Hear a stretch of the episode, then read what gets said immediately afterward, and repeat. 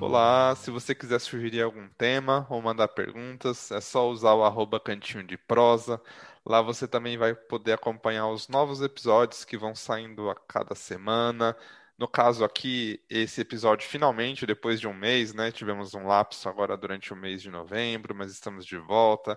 Então, no arroba Cantinho de Prosa, você consegue ficar por dentro dos temas, quem são as pessoas convidadas da semana, adiciona a gente para ficar por dentro disso tudo. E no episódio de hoje a gente vai conhecer um pouco sobre o mundo misterioso da numerologia que, que ela analisa exatamente? Será que ela pode ajudar em alguma área da nossa vida? Como ela pode ajudar e como ela funciona exatamente? O convidado de hoje, para desmistificar isso tudo, é o Gustavo Abraão. Ele é advogado de formação, mas hoje ele atua como numerólogo, é terapeuta holístico com diversas técnicas aí.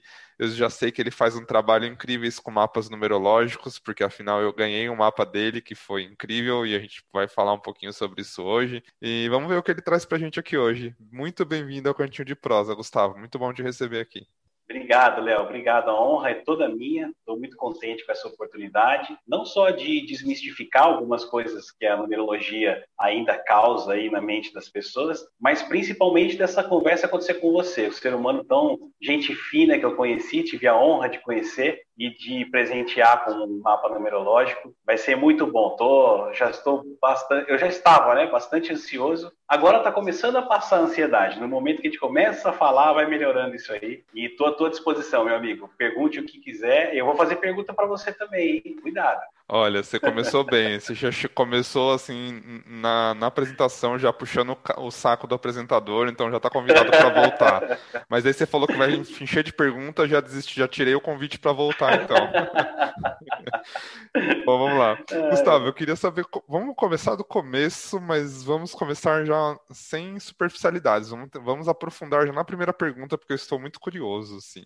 É, o que, que, é a numerologia exatamente? É, é, algum tipo de oráculo, sabe aqueles oráculos, adivinhações? Ou ela é alguma coisa mais como um mapa astral, sabe? Que é de signo, personalidade. O que, que é a numerologia e que, qual é a base que fundamenta a existência da numerologia? Vamos lá. A numerologia ela é uma prática muito antiga, muito antiga. A gente tem que remontar aí milênios e milênios para chegar na origem e mesmo assim nós nunca teríamos o sucesso de chegar na origem com precisão, né? Ela remonta a épocas em que a grafia nem mesmo existia ainda, onde tradições esotéricas eram passadas de geração em geração. Mas com o passar do tempo, chegou um ser humano completamente fora da curva, muito à frente do tempo dele, um tal de Pitágoras. Todo mundo já ouviu falar, porque ele é famoso pela matemática, por seu pai da matemática, é o cara que inventou o teorema de Pitágoras, do triângulo reto, né? Esse cara, além de filósofo, matemático, era astrônomo, astrólogo, um cientista muito, muito, muito à frente do tempo dele e ele começou a pesquisar os comportamentos humanos. E ele desenvolveu uma tabela numerológica onde ele fazia, ele decifrava, na verdade, os correspondentes numéricos de cada uma das letras do alfabeto. E ele começou a fazer correlações e descobrir certas tendências em pessoas que carregavam uma certa soma numérica que resultava em um número de 1 a 9, por exemplo. Ele começou a perceber que certas pessoas que carregavam o número 1 tinham uma certa tendência ao autoritarismo, à liderança, mas ao mesmo tempo um egoísmo também, ele começou a perceber que quem carregava muito o número 2 tinham tendências mais suaves, mas ao mesmo tempo muitas dúvidas, até mesmo respostas que seguramente podia se dar sem medo de errar, essas pessoas titubeavam para responder, e assim por diante, até o número 9. Foram anos e anos de pesquisa que resultaram, então, é, em conceitos que ele começou a passar para os seus discípulos e proibia que esses conceitos fossem escritos até que chegou um momento que um dos discípulos um pouco mais rebeldes nesse sentido, um outro cara famoso que se chama Platão, resolveu, assim que Pitágoras é, desencarnou, assim que ele faleceu, Platão resolveu começar a escrever tudo o que ele, ele aprendeu com Pitágoras na chamada escola de mistérios. E, por conta disso, surgiu a numerologia moderna, a numerologia como nós a conhecemos hoje. Existem outras escolas numerológicas que partem, é, por exemplo, a numerologia cabalística é de uma outra escola, a numerologia dos caldeus, que é a numerologia é, muito antiga, é outra escola, e assim por diante. Temos várias delas. Mas a numerologia que eu utilizo é, e que é a mais utilizada é, hoje em dia é a numerologia pitagórica. Então, ela vem, como o nome próprio diz, de Pitágoras e de seus discípulos, que foram deixando é, os conhecimentos de Pitágoras para que a gente pudesse pesquisar. E, obviamente, hoje em dia, essa numerologia moderna ela já mudou muito, né? A gente teve que adaptar muitos conceitos contemporâneos e transformamos essa numerologia em uma pseudociência, onde você consegue, através de cálculos matemáticos, dos correspondentes numéricos das letras do nome de registro da pessoa e também da data de nascimento da pessoa, encontrar tendências natais que essas pessoas carregam de personalidade interna, personalidade externa, missão de vida, destino, enfim. Sempre levando-se em consideração que o livre-arbítrio da pessoa é preservado e é o livre-arbítrio da pessoa que vai determinar os caminhos por onde ela vai percorrer. A numerologia, ela funciona como um GPS. Então, é como se você uh, tivesse alguns caminhos colocados para facilitar a tua chegada em um determinado destino, mas você sempre tendo a prioridade de escolher uh, utilizar os conselhos desse GPS ou não. É mais ou menos isso, Léo.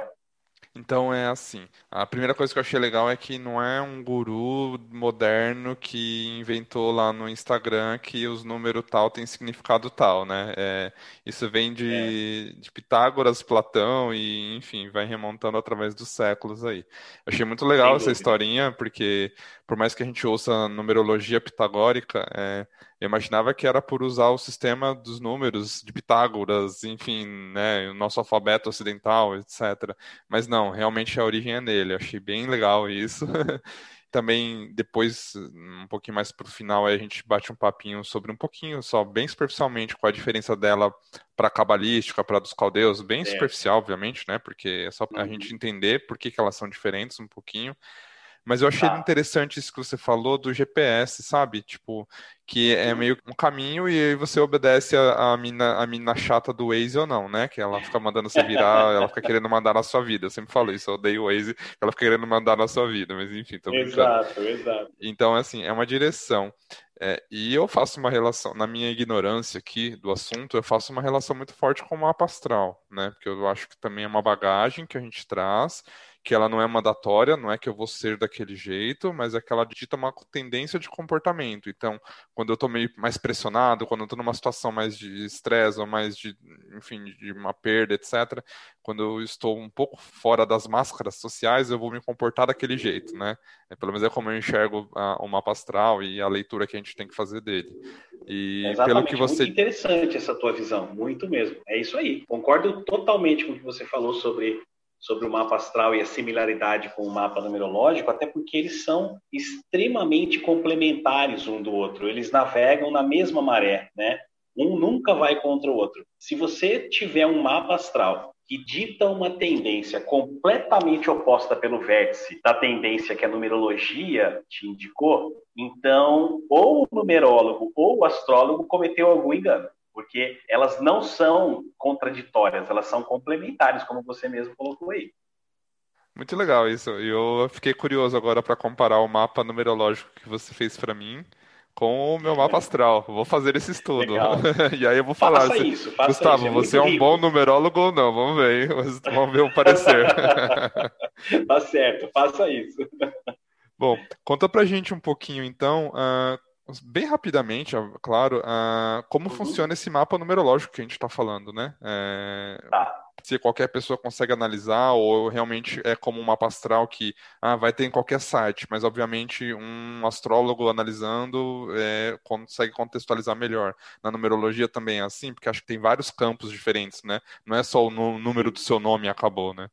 Exato, é. Na verdade, assim, quando você, quando você vai na internet, você coloca lá num programa que já está ali para fazer exatamente isso, o teu nome completo e a tua data de nascimento, ele vai soltar uma receitinha de bolo ali para você. Então, ele vai acertar exatamente quais são os seus números. Ele vai dizer qual é teu número de lição de vida, qual é teu número de alma, qual é teu número de personalidade e qual é teu número de destino, por exemplo, que são os quatro principais. Ele vai dizer. Só que ele não vai fazer uma comparação é, sinástrica, né? ou seja, não vai ter uma sinastria que significa pegar um número e contextualizar aquilo que ele traz de energia, levando-se em consideração a existência de outros números. Ele vai simplesmente fazer assim, tá, então você tem número de alma 1, nossa, você é um guerreiro, você é um cara que inicia, você tem muita tendência a ser um empreendedor, mas cuidado com o egoísmo. Olha só, você pode escorregar com esse seu autoritarismo. Quer dizer, aquela receitinha de bolo, todo mundo que clicar no programa e gerar número de alma 1, a receita vai ser exatamente a mesma. E é óbvio que a gente sabe que não existe uma pessoa exatamente igual a outra no mundo quando. Aí você deu esse exemplo legal, assim, o, o, computador sempre vai mostrar isso. O que, que você, como numerólogo, enxerga de diferente quando você olha esse número 1? O que, que você vai pensar? Então, se eu enxergar só o número 1, é muito provável que eu possa até repetir a receita do bolo. A diferença é que o numerólogo que estuda, o numerólogo que realmente é, se debruça na tradição numerológica, ele vai fazer a comparação, porque entenda o seguinte: é muito diferente você ter um número de alma 1 com uma lição de vida 4 e você tem um número de alma 1 com uma lição de vida 5. Vou tentar exemplificar isso para você. Número de alma sempre é o cara líder. Vamos colocar assim para ficar mais fácil. É um líder, um líder nato, porque está na alma dele esse número 1. Agora, esse líder que tem uma lição de vida 4, ele precisa aprender, mesmo sendo líder, a ter disciplina, a estabelecer uma ordem na vida dele, a cuidar bem das suas finanças, enquanto que uma pessoa que também tem o mesmo número de alma 1, mas tem uma lição de vida 5, ele precisa, mesmo sendo líder, aprender o valor da liberdade, aprender a empreender sem se amarrar em outras pessoas. Ele precisa viajar, ele precisa aprender novas culturas, completamente diferente das lições de vida de um número 4. E olha que as, as duas pessoas no exemplo são o número de alma 1. Então, a diferença da receita de bolo e do numerólogo que interpreta o mapa por completo é justamente essa. O numerólogo que interpreta o mapa por completo, ele faz questão de uh, olhar para todo o mapa e aí sim traçar uma tendência. Tendência, nunca previsão, tá? Agora, a receita de bolo, além dela não olhar para os outros números, ela traça um monte de previsões. É um tiro na água, sabe? Às vezes você, com essa, com essa receitinha de bolo, você acaba levando a pessoa a acreditar que o caminho dela é completamente diferente daquele que ela está seguindo. Quando, na verdade, ela precisaria só de um pequeno ajuste e continuar naquele mesmo caminho, ela teria muita condição de ser feliz dessa forma. Faz total sentido, e acho que isso mostra um pouquinho da importância de se levar a sério um, um pouco o, o, autoconhecimento, né? Não estou nem só falando de Sim. numerologia, estou falando como um todo, né? É, quando a gente coloca o nosso autoconhecimento na mão de um autor de um best-seller ou de um site que te calcula qualquer coisa automaticamente, talvez, não sei, minha visão, né? Você abrindo um pouco mão da sua individualidade, das suas próprias lutas e das suas próprias conquistas, que são suas. A, su a minha conquista, um grande passo para mim, pode ser uma coisa banal para o outro, mas para mim continua Perfeito, sendo um né? grande passo, né? Então, quando eu, eu, tento me encaixar nesse molde do Google e do best-seller e do, do Instagram e do socialmente considerado como sucesso, etc., eu acho que a gente perde a nossa individualidade. É meio, é meio perigoso, né? Eu diria, só, não só como triste, mas eu acho que é perigoso mesmo. Sem dúvida, é muito perigoso essa, esse mecanicismo das tendências da pessoa trazem um engessamento extremamente perigoso, porque não existe somente um caminho para levar ao objetivo. Não existe, a gente sabe disso. A gente pode conseguir de várias formas, até mesmo aquele cara que é teimoso e ele insiste em nadar contra a maré, se ele tiver preparo físico, se ele tiver inspirado no dia, e se a maré não tiver tão forte assim contra ele, ele consegue. Contra todos os prognósticos, ele vai lá e consegue. Agora, de repente, aquele cara que nada a favor da maré, ele vê que a coisa está tão fácil que ele pode dar uma dormidinha e boiar para a maré levar, ele acaba se afogando e ele estava no caminho certo, com a tendência toda arrumadinha, mas o que aconteceu? Ele deu ouvidos às facilidades e acabou se dando mal num caminho que era perfeitamente factível para ele, né? Então, você tem toda a razão, é um perigo muito grande a gente trafegar dentro desse engessamento que às vezes esses programinhas de internet colocam para gente, viu, Léo? Tem toda a razão. Só para a gente finalizar o assunto do mapa, né, numerológico em si, é, o que, que se leva em consideração no mapa? É o seu nome que você falou, o que mais? a gente leva em consideração o nome completo da pessoa, no, como está no registro de nascimento. Por quê? Porque se você modificar o seu nome, você vai agregar outras energias ao teu, à tua essência, mas a tua essência não muda, tá? Não muda. É, você pode, por exemplo, chamar Sandra Sá, como é um caso famoso, né? E de repente modificar para Sandra de Sá, você não vai mudar a tua energia em essência, você vai trazer novas energias para ajudar a compor a sua essência, mas a essência não modifica. Então, o que a gente precisa saber mesmo é o nome de registro de nascimento e a data de nascimento. Só essas duas características, mais nada. Você já deu um spoilerzinho aí, e aí eu queria fazer é. exatamente essa pergunta. E as pessoas que mudam de nome? E eu não estou nem só falando assim, ah, tá, vou dar esse exemplo também. A pessoa casou, agregou um nome, uhum. certo? Sim. Ou a pessoa realmente mudou o seu nome, por exemplo, ela mudou o nome social dela, ela ou realmente ela é uma pessoa trans, por exemplo, ela muda o seu nome, Sim. sabe?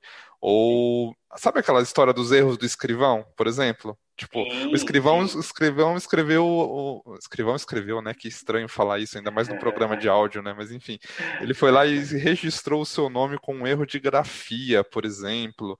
É, como fica essa bagunça toda? Pois é, aí é por isso que a gente, é por isso que a gente tem que fugir da receita de bolo, Léo.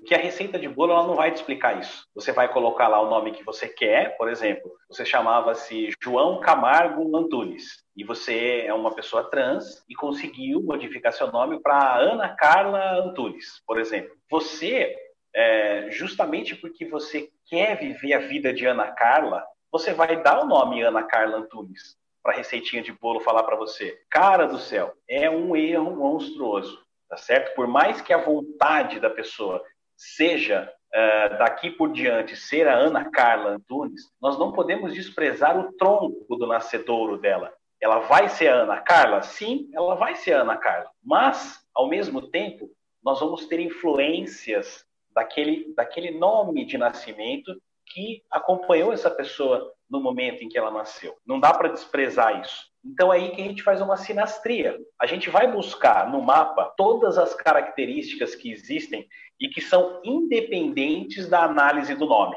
Todas as características que existem e que dependem apenas da análise da data de nascimento. E aí eu vou traçar o perfil dessa pessoa. Depois eu vou traçar o perfil do nome de batismo, digamos assim, de registro de nascimento, onde ainda era um nome masculino, e depois eu vou traçar um terceiro perfil com o nome modificado, já com o nome, vamos supor, Ana Carla Antunes, tá? E aí eu vou fazer uma comparação entre esses três universos numerológicos e aí é que nós vamos conseguir chegar numa resposta das tendências principais dessa pessoa. Porque, Léo, a gente não pode desprezar, por exemplo, uma tendência kármica que essa pessoa pode ter.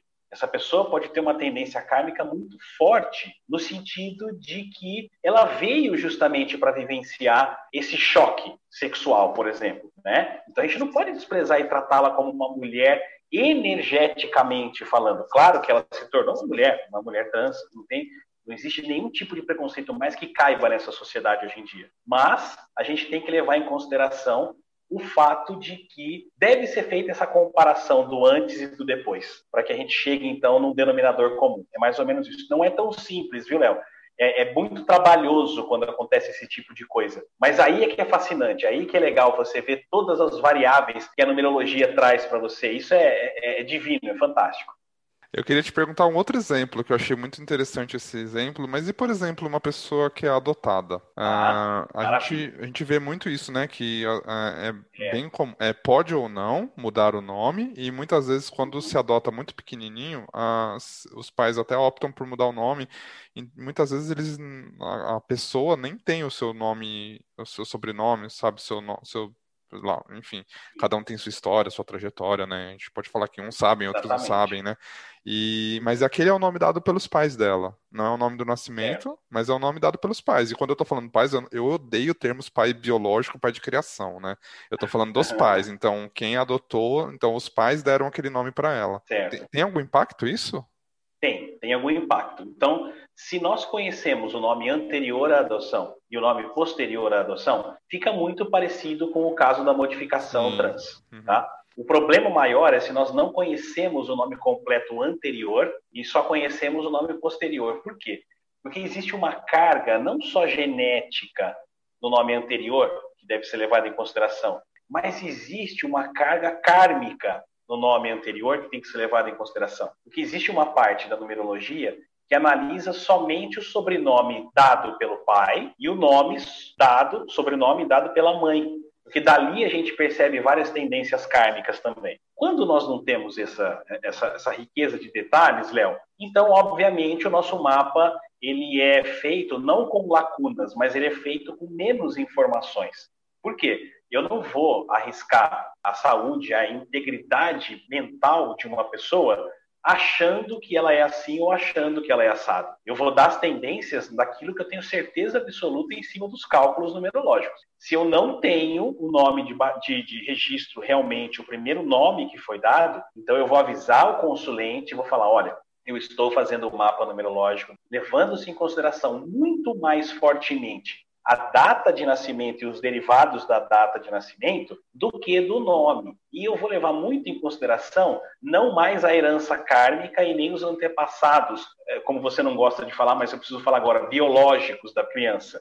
Eu vou levar em consideração a energia de amor que os pais atuais depositam em cima dessa criança. Então a gente precisa ter um pouco de sensibilidade nessa hora, Léo, para não cometer uh, uh, nenhum tipo de, de deslize que impacte negativamente na vida dessa pessoa. A gente não pode se dar o direito de fazer uma bobagem dessa porque aí nós estaríamos realmente brincando com, com, com, o destino da pessoa, né? No medida em que a gente acaba sendo influenciador, né? Quando você é procurado por uma pessoa que tem certeza absoluta que o mapa numerológico vai ajudá-la, é a mesma coisa de um, de um sentenciado procurar um advogado para tirá-lo da cadeia. Ele vai depositar todas as esperanças e as energias ali. Então, nessa medida, tua responsabilidade aumenta muito. É, não é como se você estivesse na porta do metrô panfletando qual é o, o, número de destino de alma da pessoa, né? Ela procurou, é, então ela está disposta a ouvir, né? Ela está aberta para aquilo, né? Agora eu queria entrar num outro tópicozinho e não sei nem se você vai gostar desse assunto, dessa abordagem, mas vamos lá. É, vamos lá. É, existe uma influência, por exemplo, na relação entre as pessoas é, baseada nos seus números? Por exemplo, os pais têm tal número de destino, tal número de alma, tal, tal, tal, e o filho tem tal número tal. Essa relação pode ser boa, pode ser ruim, ou num casal, por exemplo, tal parceiro tem tal número, tal parceiro tem outro, ou isso não, isso é totalmente meu e não influencia nisso. Não, influencia sim, cara, influencia bastante, viu? É, é, outro ramo, é outra área da sinastria, da comparação que a gente faz e faz com muita eficiência é, existem tendências, né, Léo? Uma coisa que eu não, não, sei se eu deixei bem claro no início, é que não existe, pelo menos na numerologia que eu pratico, previsões. Tá? Então, eu não vou dizer para você é, se o Brasil vai ganhar a Copa, eu não vou dizer para você se você tem mais 10 ou 13 anos de vida. Esse tipo de coisa depende de tantas circunstâncias que é profano até o numerólogo somente em cima da numerologia querer falar uma coisa dessa. É profano. Eu não discuto outras, outras correntes numerológicas e profissionais que fazem isso, mas eu repudio enormemente esse tipo de previsão, porque isso significa um tolimento da liberdade da pessoa de uma forma espúria, de uma forma desleal até. A pessoa precisa ter a liberdade total e a certeza de que ela vai ser responsabilizada por ela própria por todos os atos que ela cometer, sejam omissivos ou comissivos, né? Sejam, sejam ações ou omissões. Então, eu repudio esse tipo de, de, de previsão. Agora, que existem tendências é, de compatibilidade e incompatibilidade entre pessoas que carregam influências numéricas X e Y, ah, isso existe. Existe sim. Vou dar um exemplo para você. Vamos imaginar uma pessoa é, que tem um número de alma, ou seja, aquilo que ela tem lá dentro dela, intrínseco, que quase ninguém conhece, às vezes até ela própria não sabe. É, e ela tem esse número de alma 5, por exemplo. O número 5, Léo, é um número de liberdade, é um número de uma pessoa que não quer seguir a fila, é o número de uma pessoa que não aceita rédeas, que não aceita cabresto, que para você convencê-la você precisa explicar com uma lógica muito bem explicada. É, é uma pessoa que não anda na fila, ela procura inovações e etc. Gosta de liberdade, gosta de viajar, de conhecer culturas, enfim. É, é uma pessoa bem dinâmica, podemos dizer assim. E essa pessoa começa a ter um relacionamento, sabe-se lá por que cargas d'água, com uma pessoa que tem um número de alma 4. Ah, eu ia falar para você falar pessoa... do 7, que é o meu, que eu quero saber do meu. Legal, então vamos usar o 7. Vamos usar o 7. Então, aí a pessoa tem um número de alma 7. A pessoa que tem um número de alma 7, ela tem uma ligação com a espiritualidade, queira ou não queira. E espiritualidade não significa obrigatoriamente religiosidade ou religião. Né? Então, a pessoa que tem alma 7, ela é uma pessoa que busca ter as rédeas da vida nas próprias mãos. Esse sete lembra um pouco o sete do tarô, que é a carta do carro mesmo, né? Onde você tem uma carta de espiritualidade forte, uma carta de fogo, que mostra que você tem que ter as rédeas da sua vida nas suas mãos e não nas mãos de outras pessoas. Então você imagina só, a pessoa que tem uma alma número 7 é uma pessoa que normalmente é muito mais dominadora do que dominada. Essa parte eu vou cortar, tá? tá bom. então, a pessoa que tem o número 5 também, ela também quer ter a vida dela, ela quer ter. Aí o número 7, ele gosta de momentos de introspecção, para pensar, para avaliar as coisas. O número 5, ele é um doido, no sentido de que ele nem pensa, ele vai lá e faz, ele executa. Ah, errei, dane-se, vamos fazer de outro jeito. Então você começa a perceber incompatibilidades no nascedouro, no tronco dos números. Mas quem é que disse que o amor entre duas pessoas assim não pode moldar essas pessoas a compreender que cada qual é de uma maneira e ceder um espaço para que essa pessoa seja daquela forma, respeitando a pessoa assim, e que esse respeito e essa sessão aconteça na mão inversa também, da pessoa para com você. E que então, assim, até um equilibre o outro, às vezes, né? Pra não ser Exatamente. todo mundo só de um jeito, né? Um vida louca, um Exatamente. só introspecto, não. Pouquinho de tudo. Sem né? dúvida. Agora, eu tô falando de um número só. Por isso que é importante. De novo, eu vou falar da receitinha de bolo. Esquece a receitinha de bolo. Porque eu tô falando de um número só. Agora, você veja. Você pega uma pessoa que tem número de alma 1, que ela tem personalidade 5, ela tem lição de vida 3 e ela tem destino 5 é uma pessoa que é indomável. É indomável. E aí você pega uma pessoa que tem alma 7, lição de vida 4, personalidade 8 e destino 7 também. Aí a gente começa a falar de incompatibilidades um pouco mais fortes. Sim, sim. Né? Porque assim, vai ficar difícil, né? Vai ficar difícil. Mas é o que eu te falo como o livre-arbítrio manda em tudo, quem é que garante, por exemplo, que uma dessas duas pessoas não resolva começar a ceder um pouquinho em relação aos desejos, em relação é, a tudo que ela tem como o correto, uh, e a outra pessoa também cede um pouco, e eles conseguem se compatibilizar? É possível, tudo é possível. Até né? porque tem muito então, de momento de vida, o que eu já passei, o que eu já vivenciei, exato. né?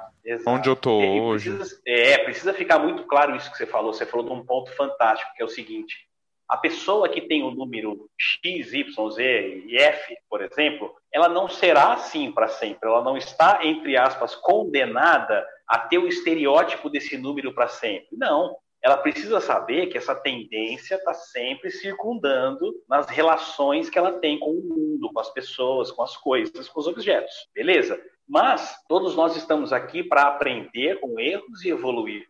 Então, quem é que me garante que uma pessoa com 53 anos errou, errou, errou, errou, errou, aprendeu, aprendeu, aprendeu, e hoje aquilo que a caracterizava como uma pessoa dura, uma pessoa turrona, uma pessoa é, teimosa, já não amainou, já não ficou um pouco mais calmo, mais tranquilo dentro dela, ao ponto dela poder sim desenvolver uma relação com uma pessoa parecida com ela ou completamente antagônica. Né? Então, assim, respondendo a tua pergunta com um pouco mais de, de precisão, existe sim esse negócio das tendências numéricas atraírem ou repelirem pessoas. Existe. Mas isso, dentro de um estudo, pode ser perfeitamente contornado através da, da elucidação da pessoa e do livre-arbítrio dela em fazer A ou B. Saindo um pouquinho da área da personalidade, falando da influência dos números de uma forma geral na vida, por exemplo, o número da minha casa influencia alguma coisa no local, né, da energia da minha casa. O nome da empresa pode influenciar e mostrar, sabe, assim, às vezes eu vou colocar tal nome na empresa porque vai trazer tal tipo de energia, ou mesmo na política, né? Ah, o número do uhum. candidato, existe como manipular, tipo, por exemplo, a gente sabe que existe muitas energias e muitas uh, coisas que são usadas no sentido de manipular mesmo. A geometria sagrada é usada assim, as cores, né? É, as empresas usam cores, a política, enfim, é, porque tal cor desperta tal coisa. E com os números também existe essa influência energética, fora assim dessa área da personalidade? Sim, existe, existe, Léo. É, a gente faz um estudo numerológico completo, onde nós analisamos placas de carro, números de casa, CPF, RG, CNPJ de empresa, nome fantasia, é, data de criação da empresa, que seria a data do nascimento, né? Então, tudo isso tem sim o seu componente tendencioso, tá? Que a gente pode carregar ou amainar. A gente pode fazer com que aquilo fique mais presente, mais forte na personalidade da empresa, na energia da casa, por exemplo, ou a gente pode colocar algumas coisas para mexer nisso também. E aí é um, um, momento em que a numerologia começa a conversar, por exemplo, com Feng Shui, que a numerologia começa a conversar com a cromoterapia, e a numerologia começa a conversar com a litoterapia e a terapia com os cristais, por exemplo. É aí que a gente começa a pensar em água solarizada, e aí o leque vai abrindo monstruosamente para a gente poder fazer é, a complementação das terapias. Né? Então, tudo depende muito do livre-arbítrio da pessoa. Eu sei que é repetitivo eu falar disso, mas isso é fundamental. Então, eu posso morar, por exemplo, numa casa é, número 5, por exemplo, que é uma casa com uma energia tendenciosa a receber muitas pessoas, a ter festa, a admitir uma liberdade sexual, admitir liberdade de, de, de usos, costumes, tem essa energia lá. Mas, se as pessoas que estão lá dentro são pessoas mais conservadoras, são pessoas de famílias mais tradicionais, elas vão experimentar essa energia do número 5 na casa dentro dos limites que o seu livre-arbítrio impõe à casa. A casa jamais vai sobrepujar a tua energia interna e o teu desejo. Então, nesse caso, a energia ela é complementar à tua energia de alma, de personalidade. Mas isso não gera um conflito? Energético, sabe? Um certo incômodo, uma certa sensação de que que tá errado, vou mandar benzer Sim. isso aqui porque ele tá pesado, não tá rolando morar aqui, não sei. Pode ou, com, ou com empresa, a mesma coisa, sabe? Ah, não, tô, não me dou bem com essa empresa porque é uma energia diferente da minha. Sim, sim, exatamente, pode acontecer, mas veja que assim, não existe uma mágica em, em você tentar alterar a energia da empresa ou a energia da casa se quem está em desequilíbrio é a pessoa que mora na casa, ou a pessoa que dirige a empresa, ou a pessoa que trabalha na empresa. O trabalho tem que ser conjunto. Então, voltando no exemplo da casa, vamos imaginar moradores conservadores numa casa bem libertária, de energia bem libertária. Então, é aquela coisa que você falou: nossa, eu sinto que quando eu chego em casa parece que tem alguém me olhando, parece que tem alguém me observando, eu não me sinto em paz, eu, eu, me sinto assim agitado dentro da minha casa. E quando eu estou trabalhando, eu estou tão bem, eu estou zen trabalhando, e quando eu chego em casa, eu não consigo.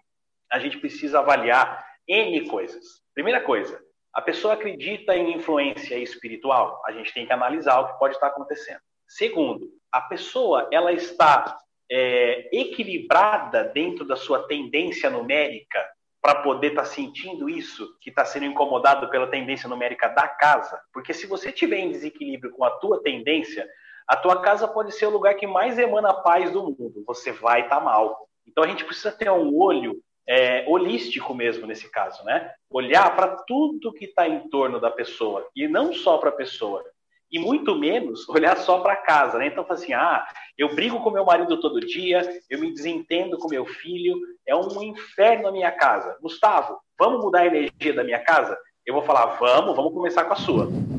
Vamos começar com a sua.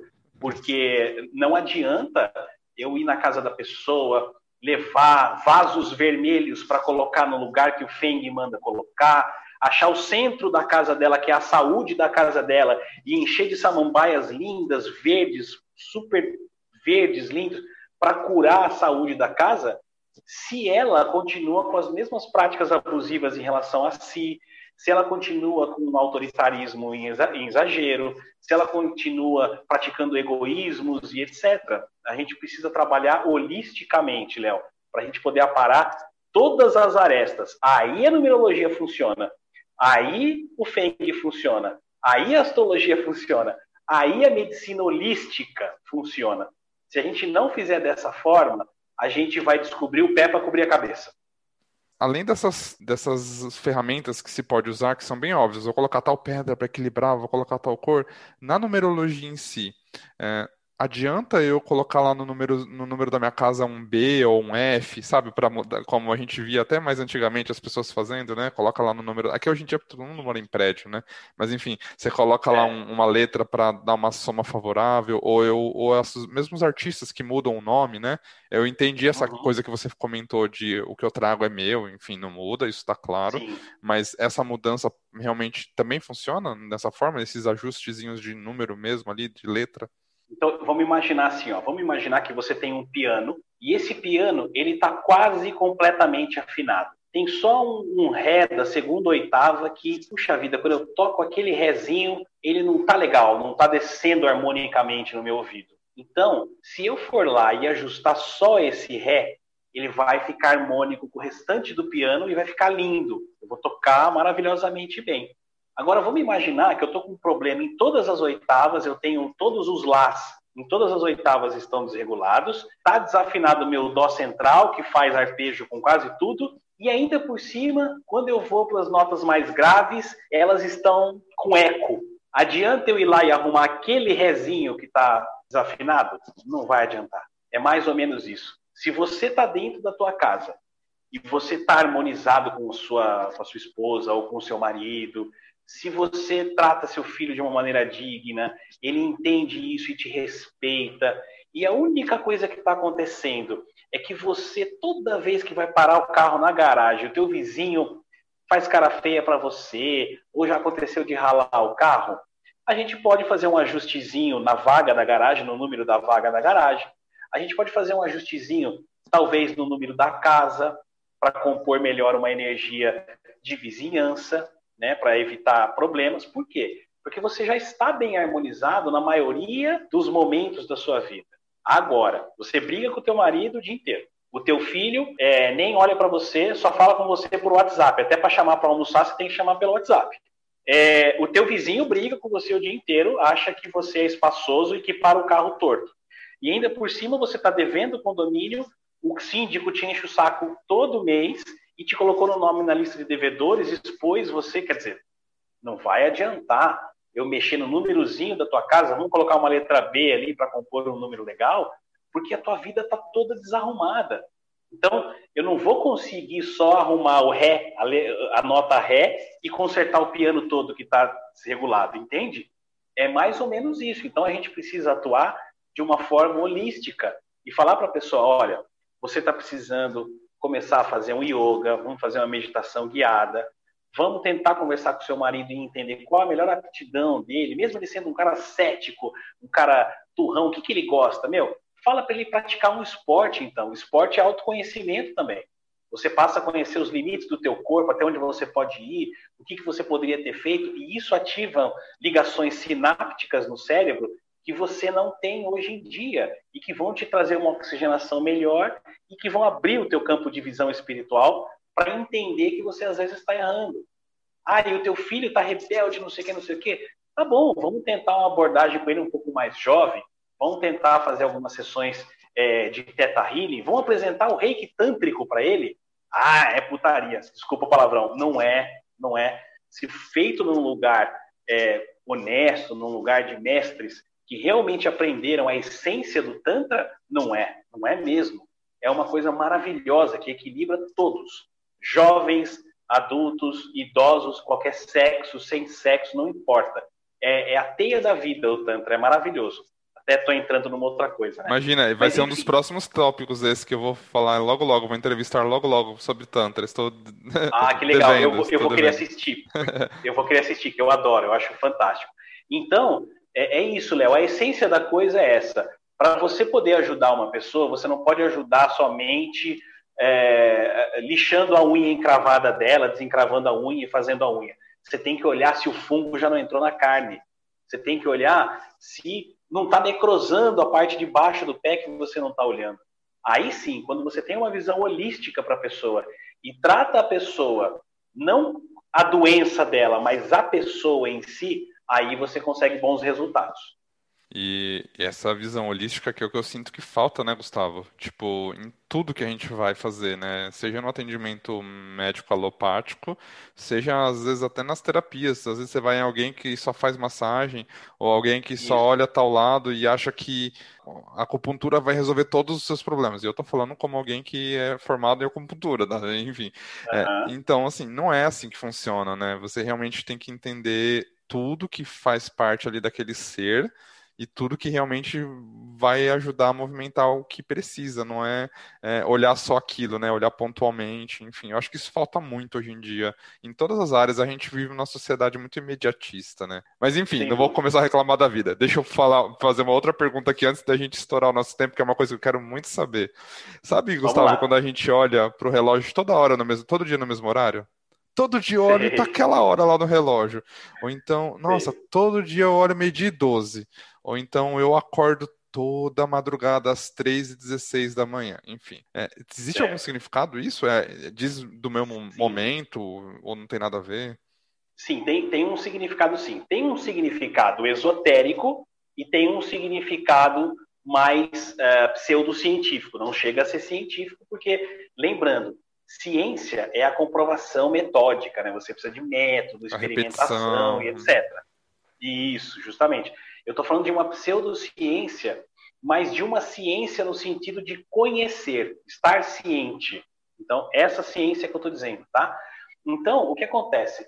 Pelo esoterismo, todas as vezes, por exemplo, que você enxerga repetidas vezes, horas repetidas, como 11 e 11, 12 e 12, 20 e 20, por exemplo, você está se deparando com um chamado, tá? esotericamente falando, você está se deparando com um chamado para adentrar a um portal energético que vai te trazer um novo nível de consciência. Ah, mas então qual é a diferença do 1111 e do 1212, por exemplo? Um portal 1111 é um portal muito mais uh, espiritual do que um 1212, por exemplo. Um portal 1111 é um portal que vai, esotericamente falando, te dá a oportunidade de ser levado para um nível de compreensão mais comunitário, mais social da coisa você vai ter aquela vontade de auxiliar a humanidade, uma coisa macro. Então você vai falar: meu, puta, eu vou entrar lá para os médicos sem fronteiras, cara. Eu tenho que ajudar essa galera que está passando fome, que está morrendo com doença que já era para ter sido erradicada. Eu não aguento olhar o povo no Sudão, vítima da guerra e que está morrendo de fome eu vou me alistar e eu vou. Eu vou para o Médico Sem Fronteiras. Inclusive, isso é Bianca, é uma... no último episódio, contou pra gente sobre isso, ações humanitárias pelo mundo. Olha o jabá. Mas foi a coincidência de você dar esse exemplo. Exatamente, olha que bacana. Então, você percebe que o portal 1111, ele te influencia, né? Se, veja, você pode ver repetidas vezes, ver repetidas vezes, mas você só somente falar, ah, isso é uma coincidência. Agora, se você buscar o conhecimento do que é esse portal 11 do 11 e você der abertura de verdade nessa, nessa ponte que a gente forma entre a consciência e o coração, você começa sim a experimentar noções diferentes que esse portal traz para você. Um portal 2020, por exemplo, é um portal que pode te trazer muita harmonia, tá? É um portal que pode trazer harmonização para a tua vida, mas que ao mesmo tempo, se você entrar meio com um pé na canoa e outro na outra canoa, ele vai te trazer muita dúvida, muita dualidade, muita coisa. Será que eu faço isso ou faço aquilo? Eu fiz certo ou fiz errado? Você começa a analisar seu passado recente, você começa a analisar suas, suas tendências e seus atos passados e fala, caramba, tá tudo errado na minha vida, eu preciso mudar, preciso mudar, só que eu não sei por onde eu começo. E, cara, vira um rolo compressor de dúvida que você fica doidinho, você vai precisar de ajuda. Então, assim, é, depende muito de que portal é esse, e volto a falar, depende muito da tua vontade de se entregar à energia desse portal para fazer alguma modificação na sua vida. É importante só quando são essas horas dobradas. Se eu acordo todo dia a 1h14 da manhã, já não existe tanta essa correlação, é isso? Não, existe, é diferente, mas existe uma outra correlação. Se você sempre está acordando a 1h14, por exemplo, significa dizer que o número 6 está querendo entrar na sua vida, a energia do número 6 está querendo entrar na tua vida para te avisar ou auxiliar para alguma situação difícil e você não está conseguindo entender isso. Isso são recados do universo. O universo é composto de números, né, Léo? No seu nascedouro, o número esteve presente antes do verbo, até, segundo algumas é, é correntes caldeias. Então, é, ele está ali tentando te dar um recado. E o que, que é o número 6? Né? A grosso modo, tá? Não vou dar uma aula de número 6, mas o número 6, a grosso modo, é presta atenção na tua família teu companheiro, tua companheira, o que está acontecendo? Olha o teu filho. O número 6 parece uma mulherzinha grávida, né? Com a barriguinha de grávida. Então, cuidado com o teu filho. O que, que pode estar tá acontecendo? Só que aí você não pode fazer essa análise estanque, né? Fazer só essa análise. Você tem que pegar a pessoa, sentar, fazer o um mapa numerológico dela e falar: olha, agora estou entendendo porque você está sofrendo essa influência do número 6. É por causa disso, disso, disso, disso, disso. E aí você chega numa análise completa, né? Mas tem influência sim, Léo. São recados, às vezes, que o universo está dando pra gente. É muito legal saber disso tudo. A gente começa a ficar muito mais de olho aberto, né? para os sinais é... da vida, né? Eu queria te perguntar, por exemplo, essa energia que o número traz para a gente, né? A gente sabe dessa nossa bagagem, é, que minha data de nascimento, meu nome vai me trazer, tudo mais.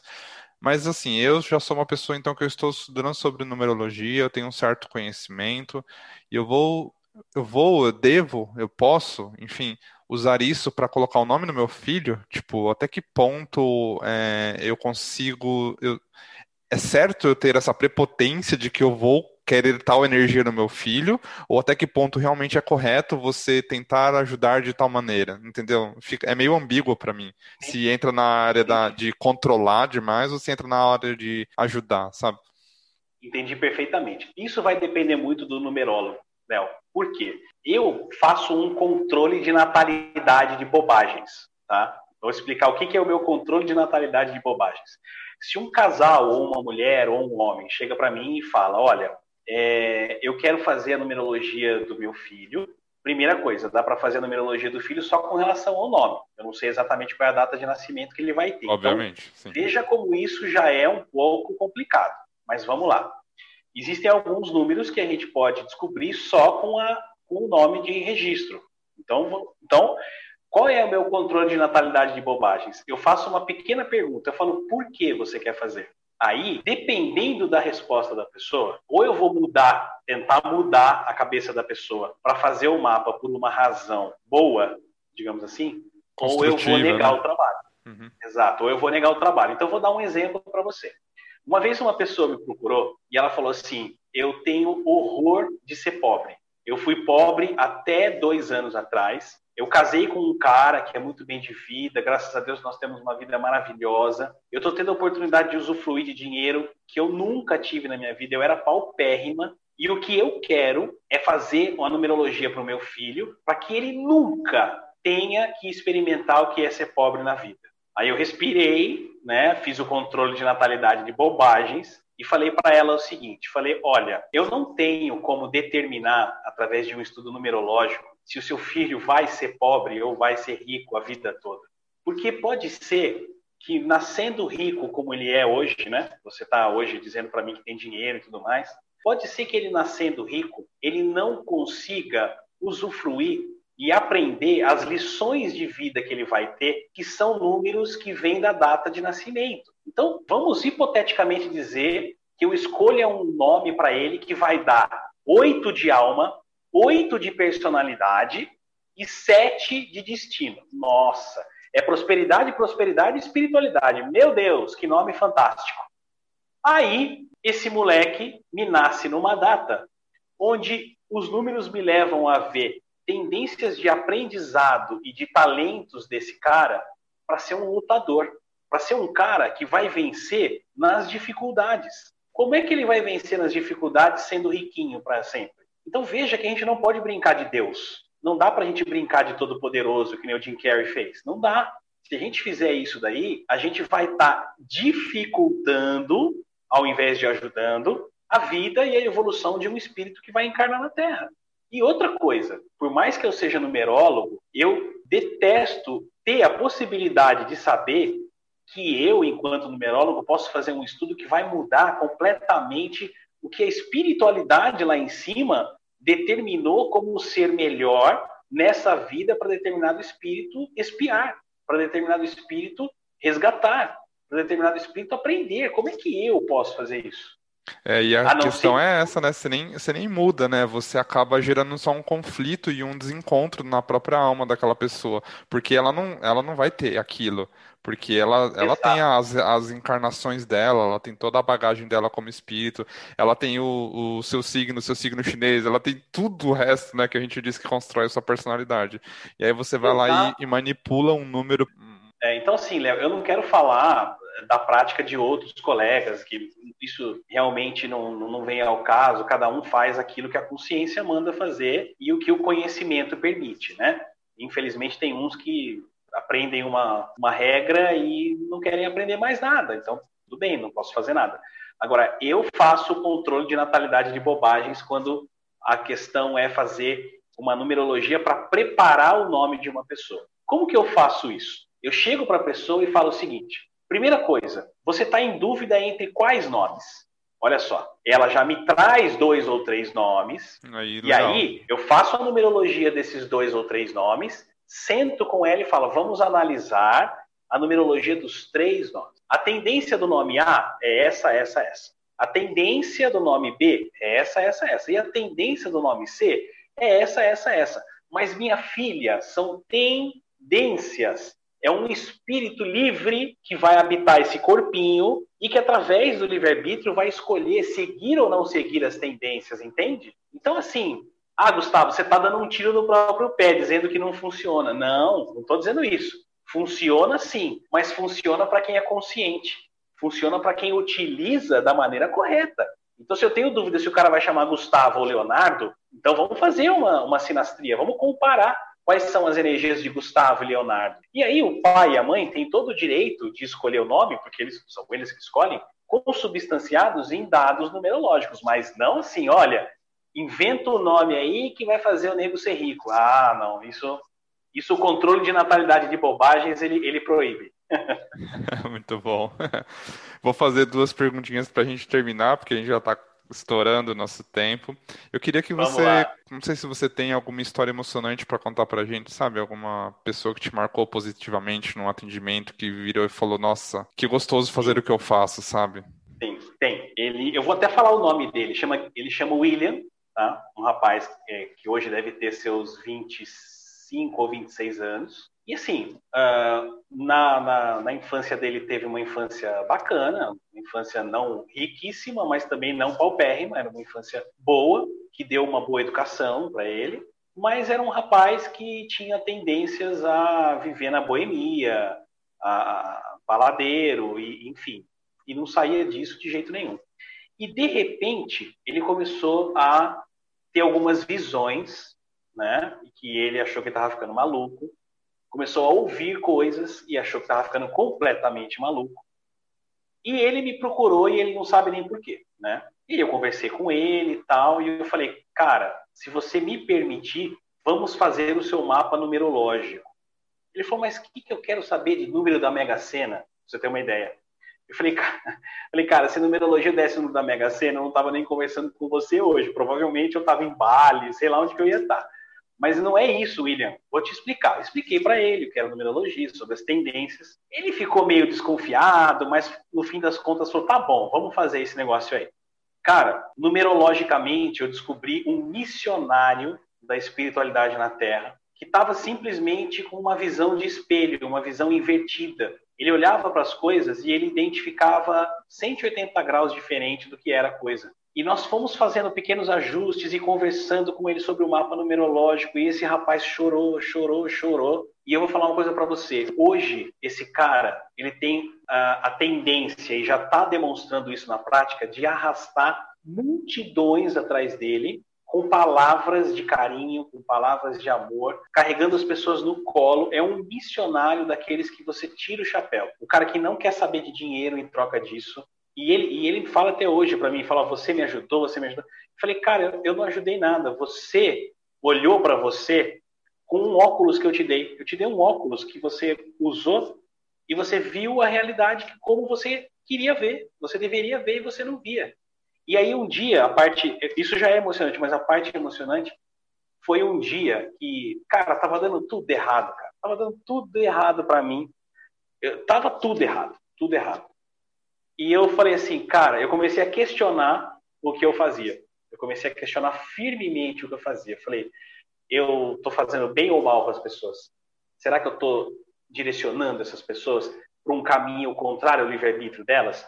Será que eu estou manipulando as pessoas com as minhas ideias malucas, com os meus conhecimentos loucos e tal? E eu comecei a pirar nisso.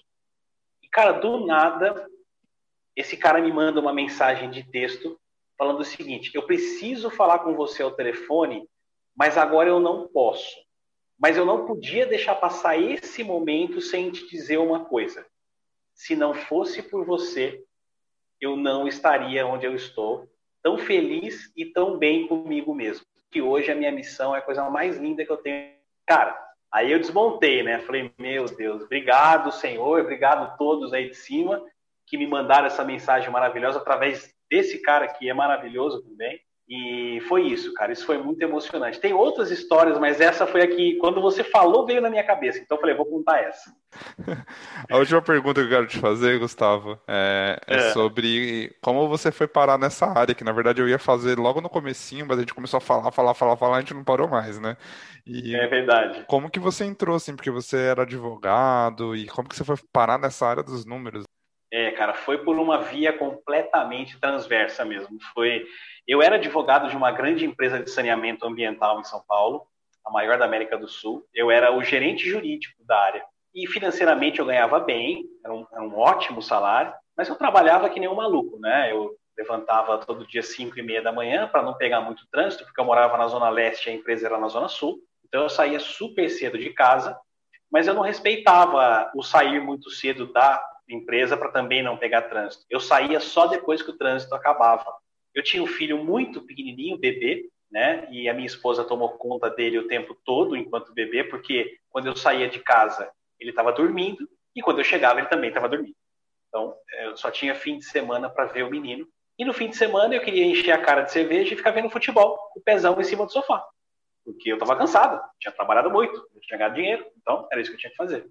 E aí é óbvio que meu casamento estava indo pro buraco. Imagina sua esposa chega no fim de semana, a, oportunidade que ela tem de ficar junto com você e com o filho. Vamos no shopping, vamos não sei aonde, vamos não sei o quê. Ah, vai você, pega a chave do carro e vai, eu vou ficar aqui que eu tô cansado. É, não tem casamento que resista a uma, a uma preguiça dessa, a um ostracismo desse, não tem como, né? E aí a minha esposa achou um lugar, uma casa uh, que fazia reiki, que praticava reiki, e que aplicava reiki gratuito nas pessoas às quartas-feiras. E ela começou a frequentar essa casa, e essa casa era uma casa também holística, universalista. Não tinha só reiki lá, tinha várias ferramentas do autoconhecimento. E a minha esposa começou a devorar isso, devorar, devorar. E ela começou a ficar diferente. Ela começou a ficar meio rebelde, ela começou a questionar tudo o que eu fazia, o pachazão aqui deitadão no sofá, ela questionava tudo. E isso começou a me tirar da minha zona de conforto. Eu comecei a ficar bem bravo e falei: Você quer saber de uma coisa? Eu vou nesse lugar onde ela vai aí, vou me matricular num curso dessezinho aí, desse curso de reiki, bem assim mesmo, menosprezando, sabe?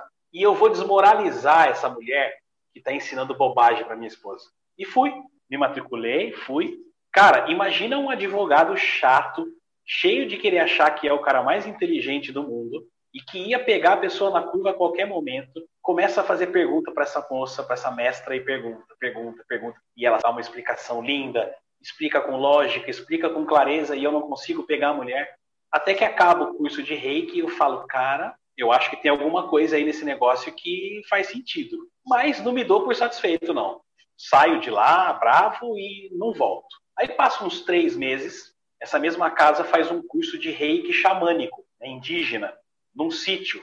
E aí, eu adoro mato, adoro animais e tudo mais. Minha esposa falou, vamos? Eu falei, vamos. Aí fui. Ah, cara, aí começou a tocar tambor, fogueira à noite e Ó, tal. é que não dá pro pessoal ver, mas aqui eu tô te mostrando na câmera, já até arrepia. Falar de tambor já vem na hora, assim, ó, ó, ó, Esse é dos meus.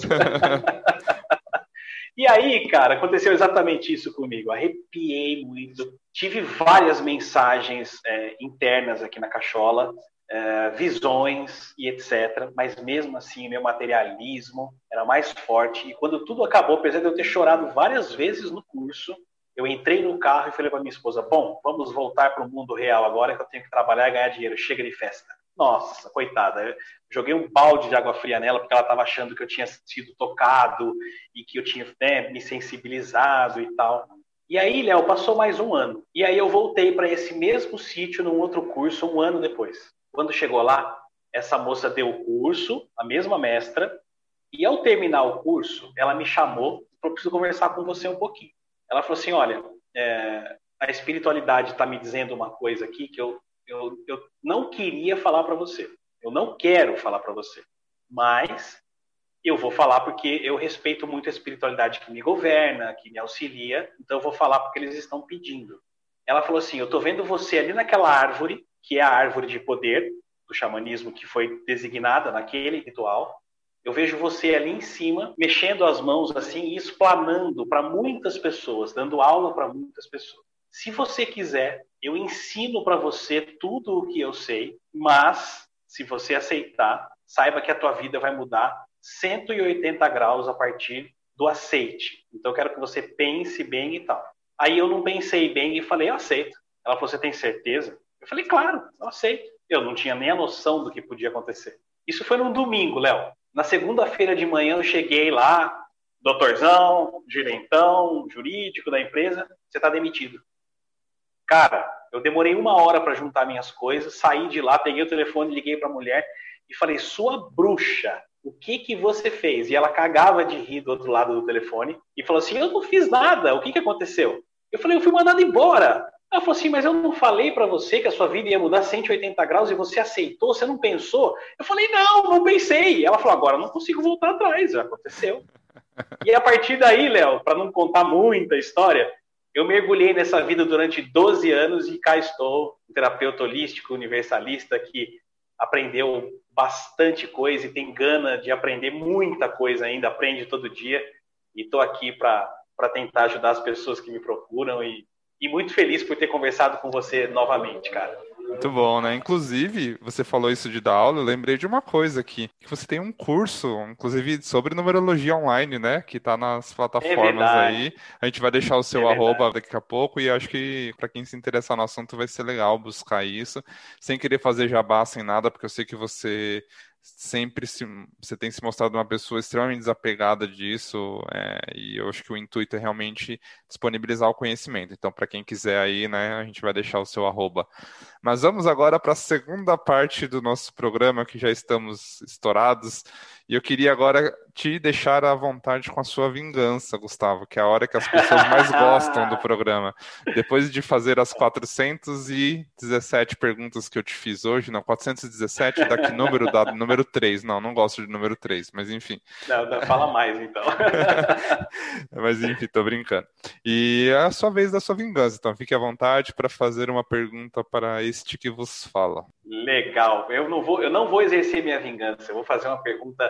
Eu tenho certeza que vai ser uma delícia para você responder. E é uma pergunta muito fácil, cuja resposta às vezes não é tão fácil, mas a pergunta é muito fácil. Você se vê feliz hoje? Você se viu feliz ontem e se vê feliz amanhã? Eita, vamos lá. ontem você diz ontem, ontem ou ontem metaforicamente?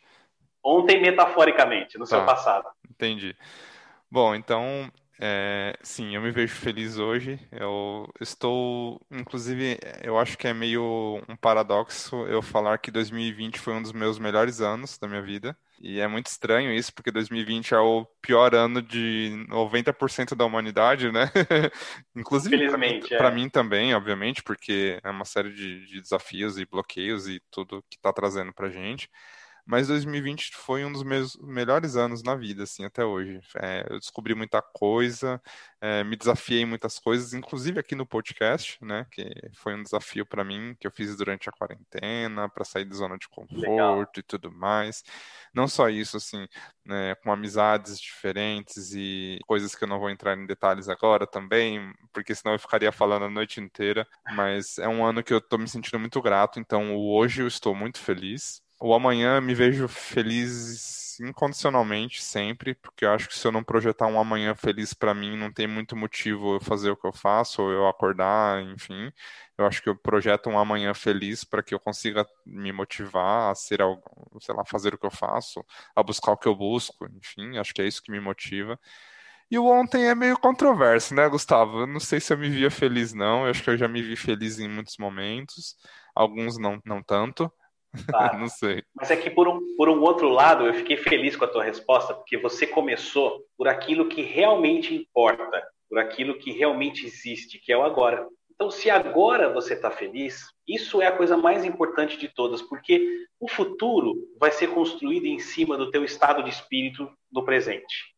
Então, não precisa se preocupar. Ele vai chegar do jeitinho que você é hoje, do jeitinho que você está sentindo hoje. E o passado que você deixou por último, realmente tem que ser último, porque ele não existe mais. Ele é simplesmente uma peneirinha onde você vai lá e, se quiser, cutuca ali só para ver como era, mas ele não volta mais, ele não se mexe mais e ele não tem mais o condão de modificar estados de felicidade que hoje você experimenta. Então você está de parabéns, cara. Você falou de uma maneira divina do teu presente, que é o que mais importa, uma expectativa linda para um futuro e dane-se o passado, não importa se ele teve ou não momentos ruins, ele serviu de aprendizado para hoje você se realizar. Então, fico muito feliz com a tua resposta. Foi, foi um desafio maravilhoso esse.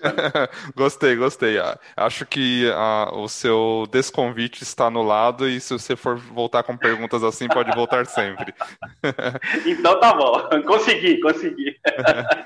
Bom, vamos lá, Gustavo. Vamos deixar agora para todo mundo, lógico, todos já sabem que pode usar lá o arroba cantinho de prosa, né? Adiciona a gente, não só no Insta, porque acho que o Insta acaba sendo uma ferramenta que eu mal uso, mas é legal adicionar uhum. lá, por exemplo, a pessoa usa Deezer, usa Spotify, né? E a pessoa é muito legal, porque o Cantinho de Prosa tem mais follows nos agregadores, no Spotify, no Deezer, que no Insta, assim. Tem muita gente que, que só segue o canal lá, porque aí sobe um episódio já notifica, então acho isso muito legal. Obrigado, gente.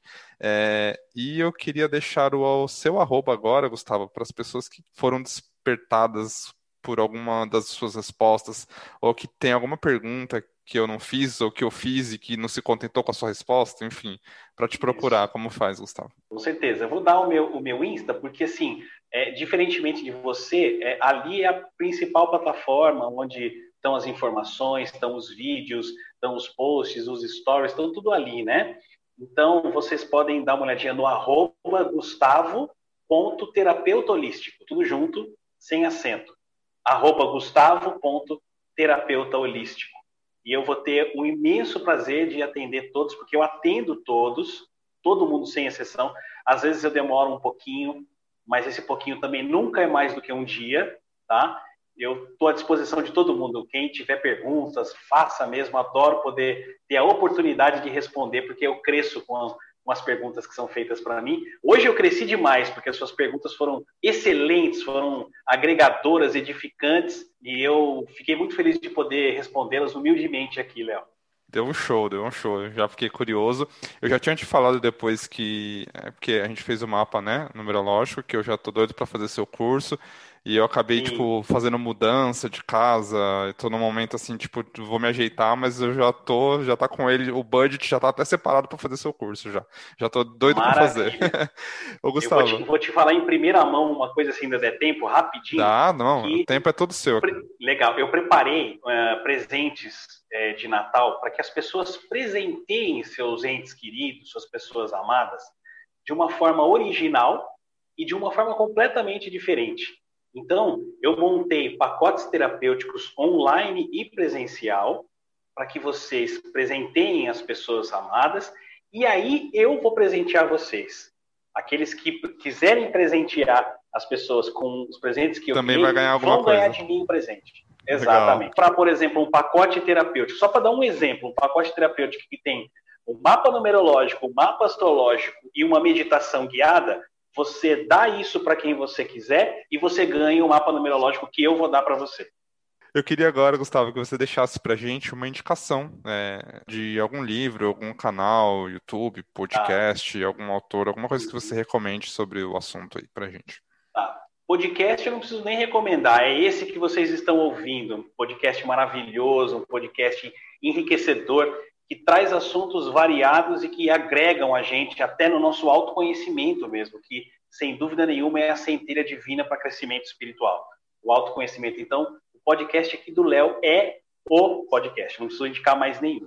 Agora, com relação a livros, eu estou lendo nesse momento um livro fantástico, chama-se O Efeito Placebo, do professor doutor Joe Dispenza. É um livro, sem dúvida nenhuma, é, inovador, um livro que dá vontade de você ler dez vezes. A gente devora o livro, porque é o seguinte, ele ensina ali como você faz para transformar os padrões é, que o seu cérebro tem de repetição diária de tudo que você faz para que você cure doenças incuráveis. É maravilhoso. Dr. John Dispenza, o efeito placebo. Vale muito a pena, Léo. Bom, e agora vamos para a última pergunta, a pergunta de despedida do nosso episódio de hoje, que é o nosso quadro Sentido da Vida. Gustavo, nesse quadro eu sempre faço uma pergunta completamente aleatória e é a hora de você filosofar sobre, você pegar a taça de vinho e falar, filosofar um pouquinho. Legal, que é, O que é, Gustavo, personalidade para você? É, isso é algo que muda assim ao longo da vida, ou a pessoa tem aquela personalidade e é aquilo é quem ela é. Você acha que a gente tem personalidades diferentes nas áreas da vida? Enfim, o que é personalidade para você? Vamos lá, eu vou tentar sintetizar porque esse é um, um ramo que eu adoro e que realmente rende um livro, né? Mas vamos imaginar o seguinte, que nós temos duas personalidades principais. A personalidade interna, que é aquela personalidade da tua alma, que é aquilo que você é em essência e que você traz escondido lá dentro de você. E uma personalidade externa, que por vezes, como a própria raiz da palavra diz, persona, né? Persona é igual a máscara. Então, às vezes, essa personalidade externa, que é o segundo aspecto da personalidade, existe justamente para proteger a existência da sua personalidade interna. Então, essas duas personalidades, a personalidade interna, que é realmente quem você é, e a personalidade externa, que são aspectos que você faz questão de mostrar para os outros e que às vezes inconscientemente age para proteger aquilo que você é realmente da ação de pessoas danosas, de pessoas maldosas, essa junção dessas duas personalidades compõe a principal característica do ser humano. É como se nós fizéssemos efetivamente a ligação do cérebro, da nossa mente, com o coração e as nossas emoções. É uma ponte divina, como se fosse, na verdade, um caminho, né? É, onde Deus deixou as migalhinhas para que a gente construísse, sabe? É como se fosse a ponte de arco-íris que liga realmente o povo nórdico que está ali em Midgard com os deuses que estão em Asgard. Né? Então, é a Bifrost, né? é a ponte do arco-íris. Essa ponte ela precisa ser firmemente cuidada e alimentada em nós, para que nós não permitamos que o desequilíbrio entre cérebro e coração, entre mente e emoção, faça com que ela entre em ruínas e desmorone, tornando a tua vida um carro desgovernado. Se a tua personalidade exterior for extremamente é, maior do que aquilo que você é dentro, você vai ter uma vida vazia. Se você, tua personalidade interior for extremamente maior do que a tua personalidade externa, então você vai se expor a todos os perigos da vida desnecessariamente em nome de uma bravura que não vai te conduzir a nada. Então, personalidade, para mim, é um inteiro, né? E não duas metades. A personalidade externa juntando com a personalidade externa e formando duas metades. Porque duas metades unidas são facilmente desunidas novamente. Agora, quando você constrói uma personalidade interna em conjunto com a externa, você forma elos de corrente. E esses são inquebráveis. Então, acho que a minha filosofia é essa, meu amigo Léo. Sensacional. Vamos cultivar a nossa personalidade com equilíbrio. Isso é que é filosofia. É uma... Jamais esperava essa resposta e me deu muito o que pensar. Né? Realmente curti essa filosofia. Só faltou a taça de vinho aqui. Faltou, faltou. Gustavo, eu queria te agradecer pelo seu tempo de hoje. Eu sei que nos seus, tra seus seu trabalho, suas aulas, seus atendimentos, sua família aí, que você é o paizão de família e tudo mais, você arrumou um tempinho para conversar com a gente, para trazer essas palavras maravilhosas que ecoam na alma e trazem, despertam a gente para tanta coisa. Muito, muito obrigado por ter aceitado vir e estar aqui com a gente hoje, de coração. Eu que agradeço, Léo. Foi uma honra tremenda poder participar. É, aprendi muito com as perguntas. Tem um, uma, um adágio do tarô, principalmente quando você vira a carta número 9, que é o eremita, e diz o seguinte: pegue agora todos os conhecimentos aos quais você teve a oportunidade de beber na fonte e transforme num rio para que todos que estão à sua volta se alimentem desse rio. Ou seja, para você transformar o conhecimento em sabedoria, ensine as pessoas aquilo que você conheceu. Não há outra forma de adquirir sabedoria a não ser passando o seu conhecimento para frente. E esse é um dos motes mais é, é, gostosos que eu tenho hoje na minha vida, que é poder ensinar o pouquinho que eu aprendi, que eu venho aprendendo na vida. Quem sabe um dia eu chego lá, se é um eremita sábio. Vamos, vamos torcer. Obrigado, meu amigo. Valeu Estamos mesmo. todos tentando, né? Obrigado, Gustavo. Até a próxima. Valeu, meu querido. Um abração. Obrigado.